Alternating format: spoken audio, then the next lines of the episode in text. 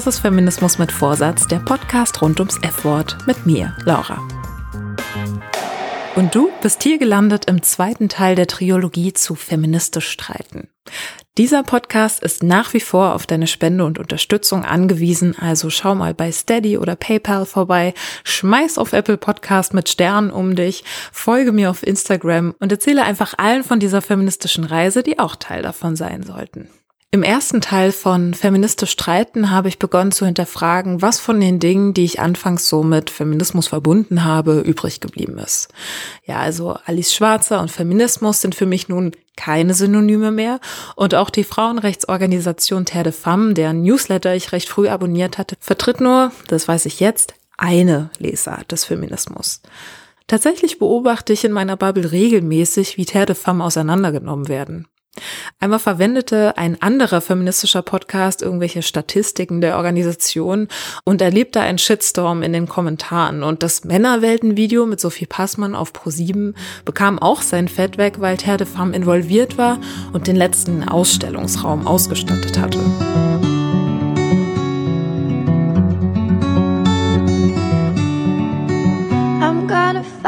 Im Mainstream dagegen merke ich davon wenig. Terre de Femme wird zitiert und eingeladen, vielleicht weil es eine große Frauenrechtsorganisation ist, vielleicht weil sie an zweiter Stelle kommt, wenn Mensch Frauenrechte googelt.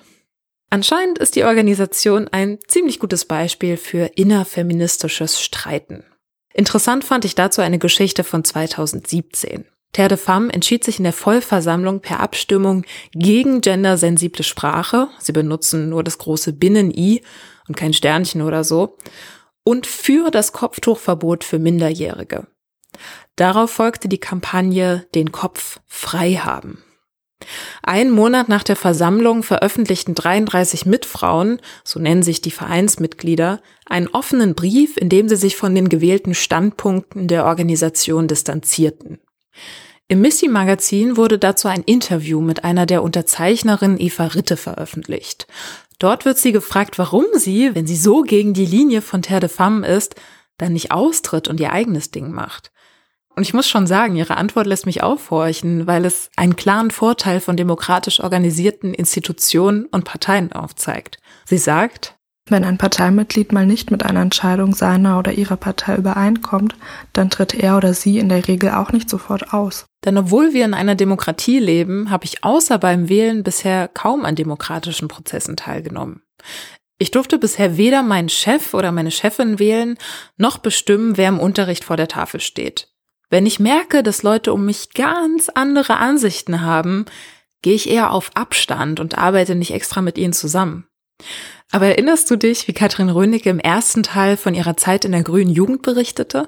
Also Sexarbeit, bestes Beispiel. Und wir haben darüber diskutiert, wir haben darüber miteinander gestritten, richtig stark auch, also wirklich auch bis in die Abende hinein, noch beim Bier. Und dann gibt es aber, und das finde ich ganz gut in so Parteien und in so politischen Organisationen, dann gibt es halt irgendwann eine Debatte nochmal und es gibt Pro und Kontras und dann wird abgestimmt. So, und dann hat irgendeine Position halt in Anführungszeichen gewonnen.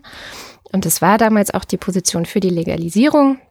Und dann ist das halt die Position der Grünen Jugend. So, das heißt, zurückgehend auf damals ist heute die Position der Grünen Jugend immer noch Sexarbeiterinnen freundlich und so weiter und so fort. Es gibt so eine Studie von More Common, wo die deutsche Bevölkerung so in sechs Typen eingeteilt wird. Also so politische Typen. Ich weiß nicht, ob du die kennst. Also zum Beispiel sind da die Offenen mit dabei zu denen ich mich auch zählen würde. Also man kann dann auch so einen tollen Test machen, wie so ein, so Persönlichkeitstest, so nach dem Motto, okay, dann ist man halt äh, die offene.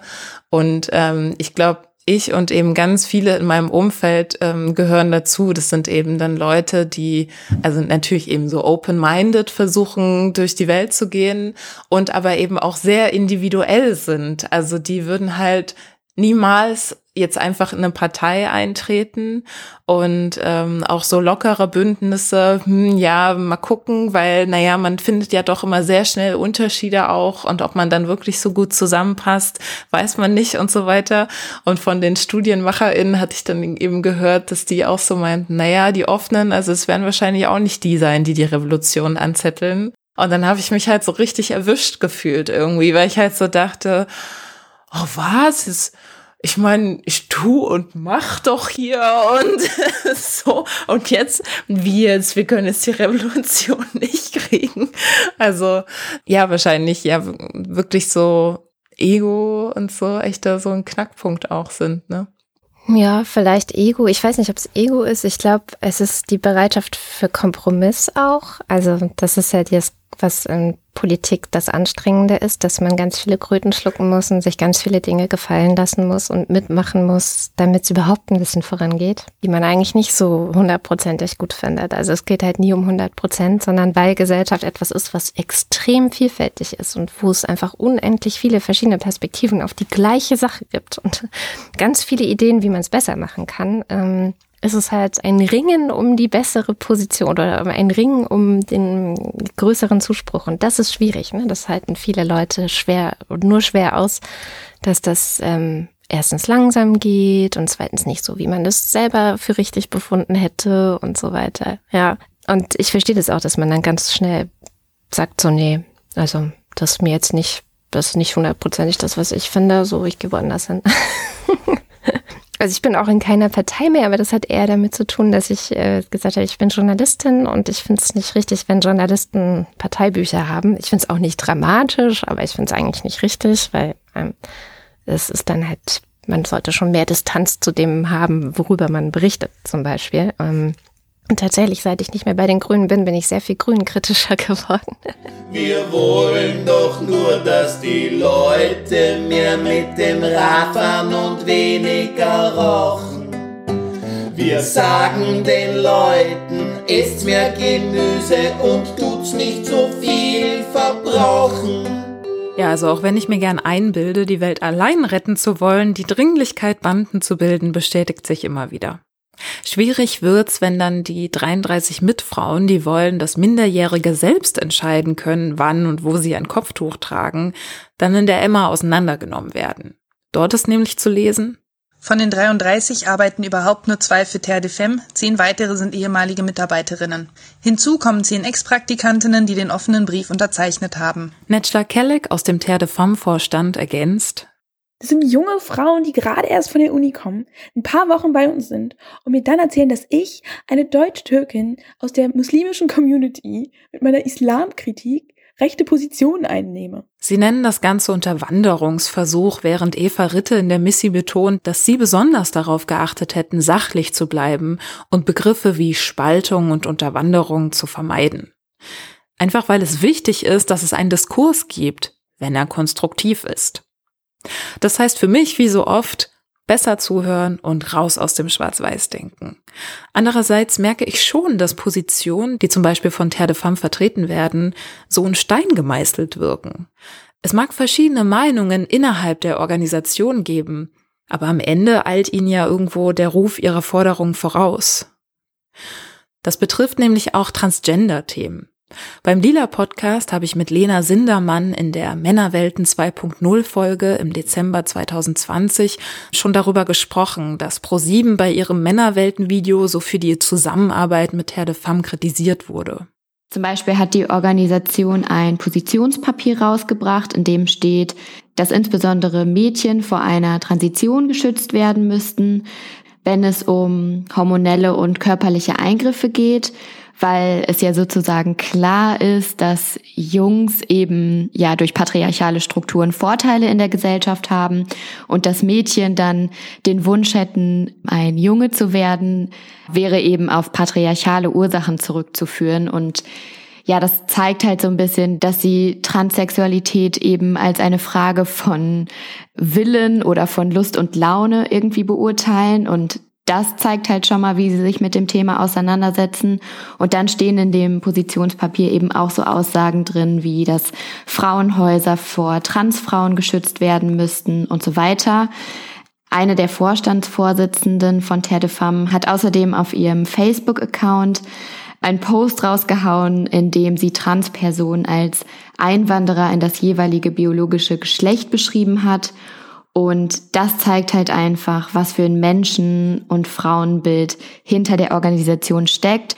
Deswegen finde ich es ziemlich unglücklich, dass die Redaktion hier mit Telefam zusammengearbeitet hat, weil es halt auch einfach zig andere feministische Organisationen gegeben hätte, die zu sexualisierter Gewalt seit Jahren arbeiten und die mit Sicherheit auch gute Kooperationspartner gewesen wären. Klar ist, Transfeindlichkeit existiert. Und sie existiert auch unter Menschen, die sich Feministinnen nennen.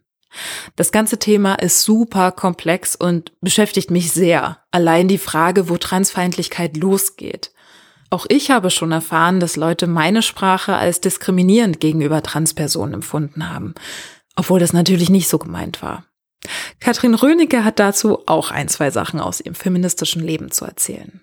Wenn man zum Beispiel über TERFs, also transfeindliche Feministinnen, nachdenkt, dann wurde ich auch schon als sowas bezeichnet, weil ich, wann war das? 2015, also vor fünf Jahren, noch nicht so transinklusiv gesprochen habe, wie ich mich heute bemühe, das zu tun. Ich drücke etwas nicht auf eine transinklusive Art und Weise aus, weil ich es einfach auch nicht gewohnt bin und auch nicht gelernt habe und werde dafür sofort als Turf abgestempelt und bin in dieser Schublade und mit mir braucht man gar nicht reden und so weiter und so fort. Und das finde ich auch ungünstig, weil ich denke, ja, man könnte ja in einem gesamtgesellschaftlichen Diskurs oder in einem politischen Diskurs, einen öffentlichen Diskurs versuchen, diese Dinge auszuhandeln und das ist, glaube ich, in den letzten fünf Jahren tatsächlich sehr erfolgreich auch bei mir passiert, so dass ich inzwischen auch weiß, ah ja, okay, es ist durchaus gut, darauf zu achten und darauf Rücksicht zu nehmen und so weiter. Ich habe das gelernt und ich versuche das auch anderen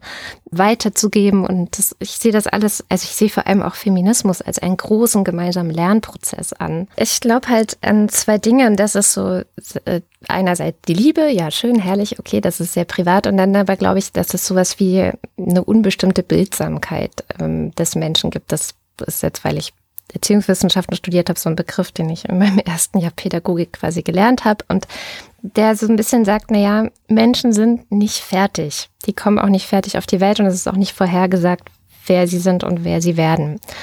Und ich glaube auch, das gilt ein Leben lang. Die Frage ist, das ist so äh, etwas, was ich auch gelernt habe in den letzten Jahren, Feminismus, ist das immer die Aufgabe, die man selber macht. Also ne, muss ich immer dafür sorgen, dass die gesamtgesellschaftliche Entwicklung weiter nach vorne geht? Muss ich wirklich mit jeder einzelnen Person bestimmte Dinge ausdiskutieren oder bin ich nach einem Jahr komplett verbraucht und ausgebrannt, wenn ich das mache? Also es ist so ein bisschen dieses Pick Your Battles.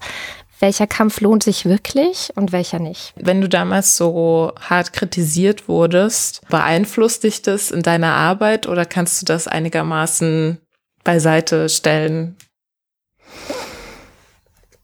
Also ich habe lange gebraucht, einen Umgang damit zu finden, ganz ehrlich. Also viele Jahre gebraucht, einen Umgang damit zu finden.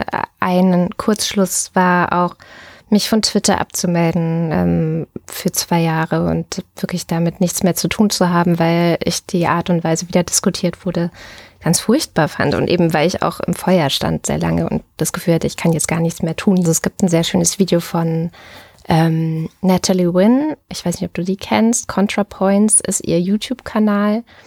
Und sie ist eine Transfrau und sie macht ganz viel so philosophisch-politische Aufklärungsarbeit, würde ich das nennen, aber mit so einer ganz äh, interessanten Art der Performance immer dazu, so dass es auch unterhaltsam und sehr witzig ist. Und die zum Beispiel ist auch hart in den Fokus von Transmenschen gekommen. Also sie soll eigentlich gecancelt werden. So äh, hat auch ein Video gemacht über Cancel Culture und wie das tatsächlich so laufen kann, dass aus einem kleinen Tweet oder ein Missverständnis oder eine falsche Einordnung von irgendwas auf einmal da steht ja, nee, also Natalie Wynn ist, ähm, ist transfeindlich. So. Sie ist Transfrau, aber sie ist transfeindlich. Natalie Wynn veröffentlicht auf ihrem YouTube-Kanal ContraPoints Video-Essays, die rechte Argumentation auseinandernehmen. Das Ganze ist aber kein Flipchart-Seminar, sondern eine opulente Aufmachung mit allerlei Schnickschnack für den absoluten Augenschmaus. Und ich finde, man merkt sofort, wie tiefgründig sie recherchiert, sei es zu Charme, Schönheit oder eben Cancel Culture.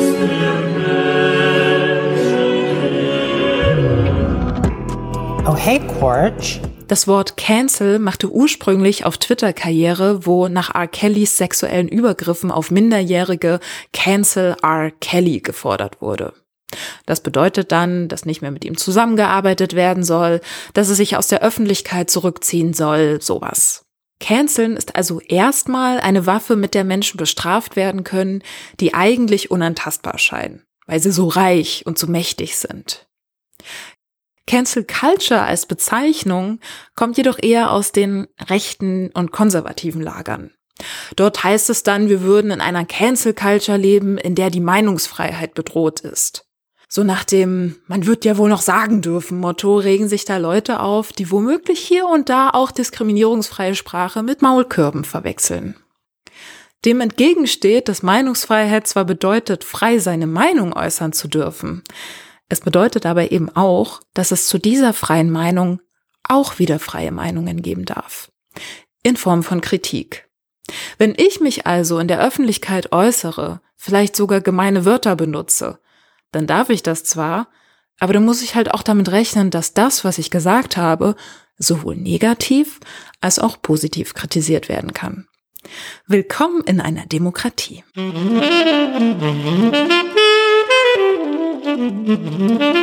Ich persönlich finde es ziemlich gut, wenn Menschen erst denken und dann sprechen. Ich sehe aber auch die sperrigen Auswüchse. So folgt dieser Podcast einem klaren Skript. Hier ist nichts zufällig. Auch nicht dieser Satz. Nun gibt es also Fälle wie R. Kelly, der mittlerweile verurteilt hinter Gittern sitzt. Dann gibt es rechtspopulistische Idiotinnen, die um jeden Preis weiter öffentlich diskriminieren wollen und sich dank der sogenannten Cancel Culture in ihrer Meinungsfreiheit eingeschränkt fühlen. Und dann gibt es noch ungefähr eine Milliarde Fälle drumrum und dazwischen. So wurde Natalie Wynn vorgeworfen, dass sie mit jemandem zusammengearbeitet hat, der bereits mit Aussagen aufgefallen war, die manche als transfeindlich bezeichnen. Oder Moment, was meinte Kada nochmal? Da steht ja nee, also Natalie Wynn ist, ähm, ist transfeindlich. So. Ja, so schnell kann's gehen. Gerade noch hast du mit jemandem zusammengearbeitet, der bereits mit Aussagen aufgefallen war, die manche als transfeindlich bezeichnen würden. Schon bist du transfeindlich. Ah, nochmal langsam. Zunächst zu der Person, mit der Natalie Wynn zusammengearbeitet hat. Buck Angel ist ein transsexueller Pornodarsteller, der immer wieder betont, dass er eben nicht transgender, sondern transsexuell ist. Einige Menschen werten das als transgender feindlich. Das ist auch nicht ausgeschlossen, denn es gibt transsexuelle Menschen, die zwischen echten und unechten Transmenschen unterscheiden. Für sie sind nur die echt, die körperlich alles angeglichen haben, was geht. Für sie sind non-binary Menschen oder Transmenschen, die ihre Transition nur zu einem bestimmten Grad durchführen, eher einem Trend verfallen. Vielleicht denkt Buck Angel so, vielleicht aber auch nicht. Er hat es so nie gesagt. Aber Verkürzung macht das Schwarz-Weiß-Denken wieder möglich. Und eine Prise Essentialismus. Das bedeutet, dass eine Tat zur Eigenschaft einer Person gemacht wird. Von Buck Angel äußerte sich transfeindlich wird Buck Angel ist transfeindlich. Eines schönen Videos kam es dann dazu, dass Buck Angel etwas für Natalie Wynn einsprach. Einen kleinen Satz. Und das war das ganze Drama. Das machte Natalie zur Transfeindin. Schließlich hatte sie Buck Angel eine Plattform gegeben. Damit trifft sie die sogenannte Kontaktschuld. Nach außen wirkt es also so, als würde sie sich hinter Buck Angel stellen, als würde sie bei all seinen Aussagen gefällt mir klicken. Klar, vielleicht fand sie auch einfach nur die Stimme von Buck Angel passend, aber ganz ehrlich, viel naheliegender ist doch, dass die Transfrau Natalie Wynn, die wahnsinnig aufwendige Videos macht, um rechtspopulistische Demokratiefeindinnen auseinanderzunehmen, in Wirklichkeit transfeindlich ist.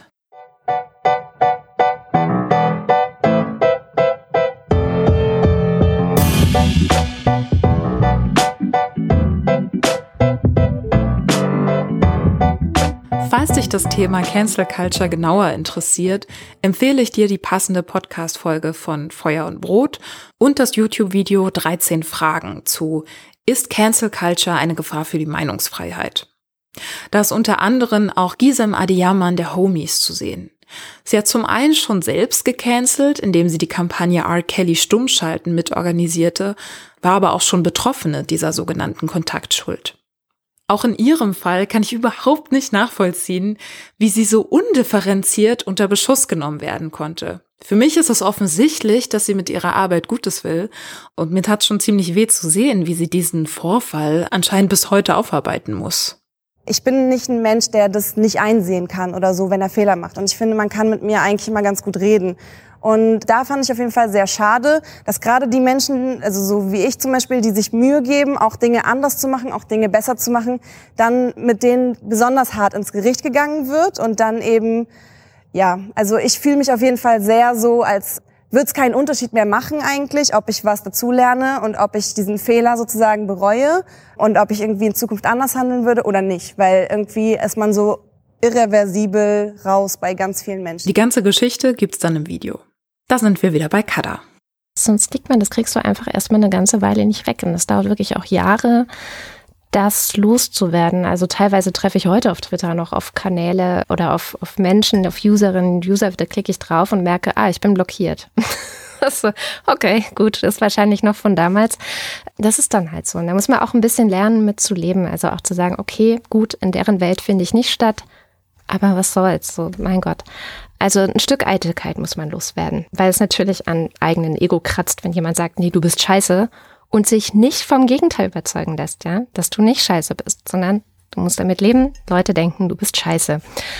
Das zweite ist, dass ich auch aufgehört habe, ähm, auf bestimmte Formen der Kritik groß zu hören wie ich vorhin schon sagte, bei dem Beispiel Sexarbeit, da weiß ich schon, ja, nee, das kommt dann und dann wird gesagt, das ist einseitig. Das gleiche gilt übrigens auch für Pornografie. Ähm, ja, viel zu einseitig alles. Die werden alle ausgebeutet, die Frauen in diesen Berufen. Und so ist es natürlich nicht. Und das weiß ich auch. Und das ist einfach für mich so eine Grundlage, wo ich so denke, so, ja, nee, stimmt halt nicht. bin dann auch cool genug zu wissen, bei dem Thema wird es heiß hergehen und dann schließe ich vielleicht schneller die Kommentare oder was weiß ich. Also so ein paar Strategien, sich gar nicht erst in diesen Sumpf reinzubegeben, sondern schnell den Deckel drauf zu machen und zu sagen, nee, es ist okay. Ich bin mir ganz sicher, dass meine Position, wie ich sie jetzt hier vertrete, ich habe die sehr oft abgesichert und da lasse ich es jetzt bei. Sie ist sicherlich nicht perfekt, die Position, aber sie ist okay. Und das dritte ist, ähm, ich habe da eine Sendung gemacht über Transmenschen, über was weiß man eigentlich darüber, ähm, mit Transmenschen auch gesprochen, ähm, versucht zusammenzufassen, was wissenschaftlich so der Stand der Dinge ist. Natürlich bin ich in einige Fettnäpfchen trotzdem reingelatscht, weil es sehr schwierig ist, als Cis-Mensch über sowas zu reden. Bestimmte Erfahrungen hat man einfach nicht und kann deswegen nicht perfekt darüber reden. Das ist total klar. Ich wollte aber meine Plattform, die ich nun mal habe, dafür nutzen, das, was ich gelernt habe, auch an andere weiterzugeben. Und dann kam auf Twitter wirklich so ein ganz, ganz schlimmer Rant über diese Sendung. Und es könnte ja nur Scheiße dabei rauskommen, wenn Cis-Menschen versuchen würden, über das Thema zu sprechen. Also ich hätte auch in den Wutmodus und in den Ablehnungsmodus gehen können, aber ich habe gedacht, nee, ja, diese Person ist im Wutmodus und ich verstehe das bei Transmenschen auch total wenn man die ganze Zeit einfach behandelt wird, als sei man nicht existent oder als sei man irgendwie psychisch krank oder was weiß ich. Also wenn man einfach diskriminiert wird von dieser Gesellschaft für seine schiere Existenz, dann wird man halt wütend und dann reagiert man natürlich auch vielleicht entsprechend auf, ja, so Sachen wie meine Sendung. In dem Moment, wo ich aber den Schritt auf die Person zugemacht habe und die Hand ausgestreckt und gesagt, hey, komm, ich fände es total toll, wenn du mir dabei helfen würdest, es besser zu machen, was im Grunde auch schon, die andere Person muss das nicht machen. Ne? Das ist, kostet sie Zeit, das kostet sie Energie und so weiter und so fort. Aber die Person hat Gott sei Dank gesagt, okay, ich höre es mir nochmal an und versuche Anmerkungen dazu zu geben und hat dann auch wirklich sehr ausführlich ähm, mit Timestamps und so weiter Kommentare dazu gegeben, sodass es mir möglich war, die Sendung besser zu machen. Und sowas ist was, also ist sozusagen der Modus, in dem ich versuche zu sein, zu sagen, ich habe auch einfach eine Verantwortung weil ich halt eine, eine Plattform habe, die sehr weit rezipiert wird.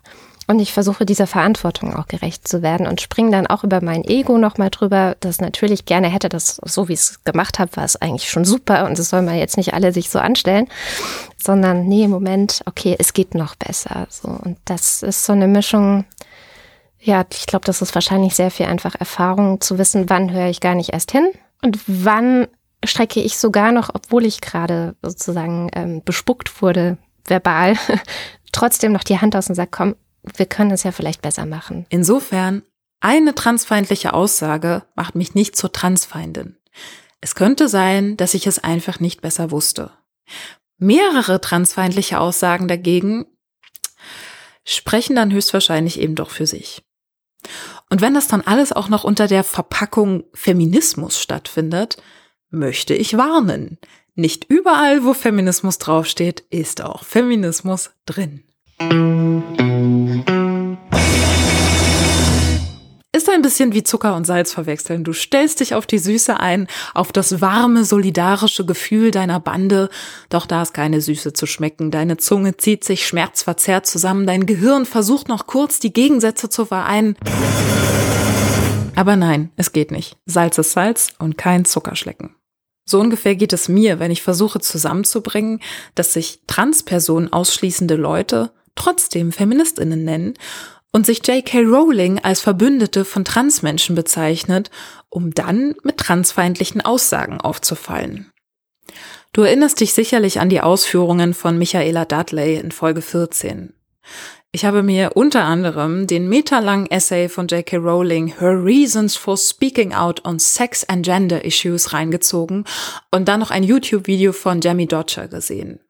Der nimmt den Essay im kleinsten Detail auseinander. Das englischsprachige Video geht eine Stunde und ich musste es auf verringerter Geschwindigkeit schauen, weil ich sonst gar nichts mehr verstanden hätte. Und zurückgeblieben ist Verwirrung. Übrigens hat ContraPoints mittlerweile auch ein Video über J.K. Rowling gemacht, was ich dir sehr ans Herz legen möchte. Nun, Grundlage der TERFs, also dieser transausschließenden radikalen Feministinnen, ist, Transfrauen nicht als richtige Frauen zu akzeptieren. Für sie sind Transfrauen immer noch Männer. Deshalb dürfen Transfrauen dann auch nicht in Räume, die für Frauen sind. Das kann die Frauentoilette, die Damenumkleide oder das Frauenhaus sein. Es können Stipendien für Frauen oder die Olympischen Spiele sein. Doch statt anzuerkennen, dass die Mann-Frau-Einteilung, die wir uns da so schön ausgedacht haben, dann offensichtlich nicht funktioniert, einfach weil es mehr als zwei Geschlechter gibt, lehnen sie Transpersonen ab. Warum? Kada? Also für mich gibt es auf jeden Fall auch Grenzen und da, wo es menschenfeindlich wird, dann würde ich auch nicht mehr diskutieren. Bei mir ist es mit J.K. Rowling, was für mich ein großes Idol lange Zeit war. Ähm, die Harry Potter-Welt war für mich eine total tolle Welt und zu lesen, wie sie eben sich transfeindlich, öffentlich transfeindlich äußert, wie sie das verargumentiert. Dann hat sie einen ellenlangen Blogtext geschrieben, den ich auch komplett gelesen habe, auch genau wie du dieses Bedürfnis hatte zu verstehen, was, was passiert in ihrem Kopf. Wie denkt sie? Weil J.K. Rowling für mich nach wie vor kann kein schlechter Mensch sein. So, sie hat irgendeine Gedankenverschaltung, die ich nicht so ganz nachvollziehen kann, die sie dazu bringt, transfeindlich zu sein. Wahrscheinlich ist es Angst. Also ich habe so die Vermutung, dass es bei ihr sehr viel mit Angst zu tun hat, ähm, eigene Gewalterfahrungen und ähm, irgendwie, ja, glaube ich, dass das eh bei vielen so grenzradikalen Feministinnen so ein bisschen die Ursache sein könnte, Angst vor Männern und Angst vor ja, wie nenne ich das? Ähm, ja, vor Gewalt letztendlich, ähm, die auf verschiedensten Weisen natürlich daherkommen kann. Auch bei Alice Schwarzer. Ich habe immer bei Alice Schwarzer das Gefühl gehabt, dass ihr wirklich die, ich nenne es mal die Sache der Frauen, ein großes Herzensanliegen ist und dass sie immer auf der Seite der Frauen ist, so. Mm, und dabei halt manchmal übers Ziel hinausschießt. In der Art und Weise, wie sie Feinde sieht oder mögliche Feinde oder Bedrohungen für Frauen. Und dann versucht eben sich dagegen zu wehren. Also ich glaube, ganz oft ist es gar nicht so, das sind jetzt schlechte Menschen, sondern irgendwelche Ängste, irrationale Ängste. Jetzt hier in der Corona-Krise sieht man das ja auch, wie wahnsinnig gut bestimmte Gruppen auch mit den Ängsten von anderen Gruppen spielen können. Voll. Angst kann einen völlig ballerballer machen. Als Ausrede oder gar Verteidigung ist das aber nicht zu verstehen. Es gibt so eine schön übersichtliche englische Broschüre von Anne Pesley, die die Logik von TERFs auseinandernimmt. Die findest du auch in den Show Notes. Dort schreibt Anne, dass TERFs erstens daran festhalten, dass Frauen die Unterdrückten und Männer die Unterdrücker sind. Wenn die Geschlechter plötzlich fließend sind, geht diese einfache Logik von Mann, Frau nicht mehr auf. Es gibt schon immer mehr als zwei Geschlechter und Machtdynamiken sind auch ein bisschen komplizierter als alle Männer unterdrücken alle Frauen. TERFs stellen zweitens oft ihre eigenen Erfahrungen in den Mittelpunkt. Zum Beispiel, dass sie traumatisiert sind und nun Angst haben, dass Transfrauen sichere Räume für Frauen unsicher machen. Wenn TERFs zum Beispiel Gewalt durch Männer erlebt haben, haben sie Angst, dass das nochmal passiert. Wenn dann Transfrauen, die für TERFs nach wie vor Männer sind, auf die Damentoilette gehen, dann erwarten TERFs, ja, was eigentlich? Was genau haben Transfrauen mit den gewalttätigen Männern von irgendwann zu tun? Wo sind denn die alarmierenden Zahlen zu Übergriffen auf Toiletten durch Transpersonen? Laut einer US-Studie, die ich in den Show Notes verlinke, passiert es super selten. Übrigens haben TERFs selten Beweise für ihre Behauptungen. Das ist auch J.K. Rowlings Essay anzusehen, der viele Behauptungen hat, aber keine einzige Quelle aufführt. Das ist so ein ganz komplexes Ding. Und so ist es halt. Also wir können J.K. Rowling so wahrscheinlich erstmal nicht retten. Schon gar nicht, als ich dann gesehen habe, wie der Rest der Welt ähm, auf sie einschießt. Also das ist dann halt wirklich auch diese Schattenseite, ne? wie viel Hass sie bekommen hat, öffentlich auf Twitter von Transmenschen, die wirklich auch wirklich hasserfüllte Nachrichten geschrieben haben, wo ich gedacht habe, krass, krass. Also wenn mir jemand sowas schreiben würde, würde ich auch komplett zumachen. Ich fürchte, die ist erstmal für die nächsten Jahre verloren, einfach weil sie auch dann nochmal zusätzlich zu ihrer schon vorhandenen Angst so viel Hass obendrauf gekriegt hat. Das wird jetzt erstmal nicht viel möglich sein zu verändern. Aber ich glaube daran, dass sozusagen, also die gesellschaftliche Debatte, das sehe ich, die ist enorm nach vorne gegangen. Gerade was Transrechte angeht. Oder wenn wir über Black Lives Matter sprechen. Oder wenn wir über Sexarbeiterinnen. Also da ist so sehr, sehr viel passiert in den Debatten. Und mit dem Stichwort Black Lives Matter sind wir auch schon bei dem Punkt, wonach sich Feminismen ebenfalls unterscheiden. Wie intersektional wird gedacht? Denkst du an gleiche Rechte für alle Menschen? Reicht es dann, nur Sexismus zu bekämpfen oder muss da noch mehr getan werden? Und wenn du dich jetzt fragst, was war nochmal diese Intersektionalität, dann hör nochmal in die sechste Podcast-Folge rein, da erkläre ich es ausführlich. Zumindest hättest du jetzt am Ende von diesem zweiten Teil von Feministisch streiten die Gelegenheit dazu. Im kommenden dritten Teil, der 17. Folge, spreche ich mit Antirassismus-Trainerin Tupoka Ogette über Intersektionalität und weißen Feminismus. Bis hierhin danke ich Katrin Rönecke für ihre Offenheit und Liska und Daniela für ihren Produktionssupport. Nutzt die Pause auch gern für die Unterstützung deiner Art, sei es mit Cash oder Liebe, geht auch beides. Ansonsten bis gleich bei Folge 17, Teil 3 mit Topoka Ogette. Tschüss!